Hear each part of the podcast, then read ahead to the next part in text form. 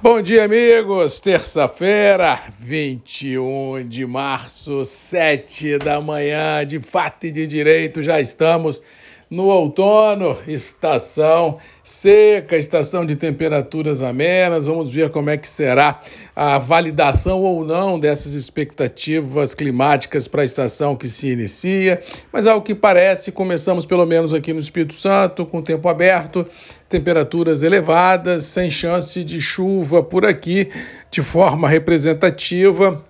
E ao que parece, pelo que tenho visto ah, nos mapas meteorológicos, a chuva está mais para o norte, para o centro-oeste, para o nordeste do Brasil do que para o sul e sudeste e o sul do nordeste baiano. Ou seja, aqui nessa região o tempo corre sem grandes atropelos, que de um lado ajuda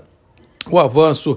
dos trabalhos de colheita da soja e, por tabela, o início da segunda safra brasileira. E no caso do café, a ansiedade testa limites, porque tem regiões sem secas, sem chuvas representativas já há bastante tempo, ou seja, as secas têm ficado presentes em algumas regiões, nada que macule ainda mais o já complicado cenário, mas realmente preocupa um pouco. E no caso específico do Espírito Santo, estamos em contagem decadencial ao início dos trabalhos de colheita, que deverá começar aqui no Espírito Santo, tradicionalmente, ah, depois da Semana Santa, ou seja, segunda quinzena de abril. A gente deve ter alguma coisa de café novo já sendo colhido e vendido, mas volume mesmo só de maio em diante, ou seja, os próximos 40 dias ainda deverão ser marcados por muita ansiedade, fraca liquidez e preços mais ou menos nominais porque nos atuais níveis de preço, muito poucos negócios têm sido realizados no dia a dia das operações, tanto para Conilon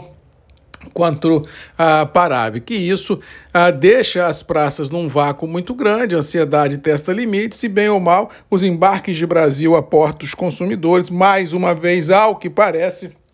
deverão terminar o mês de março, a quem ah, das expectativas e aquém do que foi embarcado se nós fizermos um comparativo a março de 21 e março de 22, ou seja, maior origem produtora, final de entre safra, embarcando menos café, comprometendo lá fora estoques globais e, por tabela, dando sustentação aos níveis internacionais. E por falar nisso, se nós, se nós analisarmos toda a ansiedade que o mercado global financeiro passa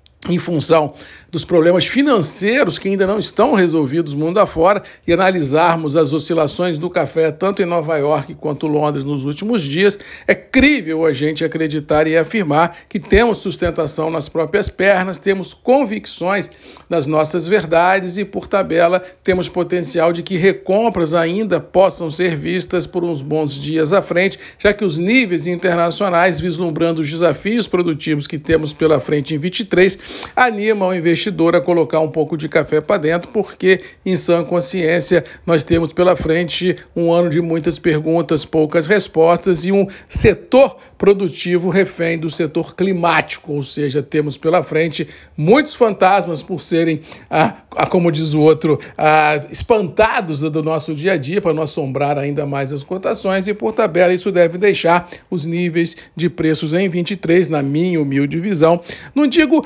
altos, mas interessantes se nós analisarmos os potenciais produtivos de mercado que o mundo tem pela frente e seus desafios no que se refere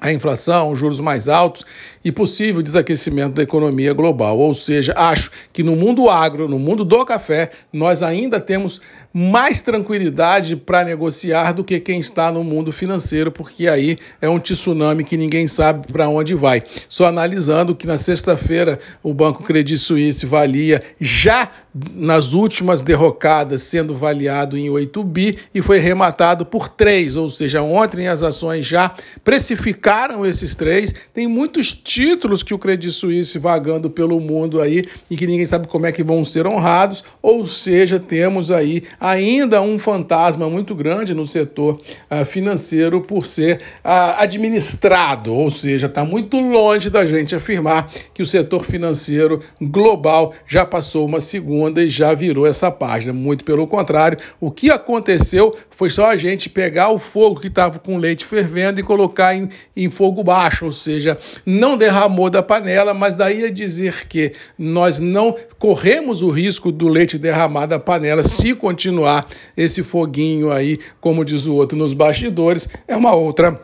situação. Eu acho que conservadorismo, como diz mamãe, canja de galinha, não faz mal a ninguém. E nesse mercado, tudo que se puder fazer de forma conservadora seria prudente, vislumbrando os desafios que o mundo tem pela frente. Lembrando que amanhã, super quarta, temos Copom no Brasil e Federal Reserve nos Estados Unidos para definir juros. Vamos ver que coelho que vai sair dessa cartória, eu acredito, aposto que no pior dos mundos haverá uma manutenção dos juros tanto aqui quanto lá fora. Mas vamos ver o que, que nos reserva de surpresa nessa super quarta que vem por aí. Beijo, um abraço, fiquem com Deus, boa terça-feira e até amanhã às sete comigo, Marcos Magalhães, Voz do Café, Grupos e Redes MM, ponto de encontro de todos nós. Beijo, um abraço e até amanhã. Tchau!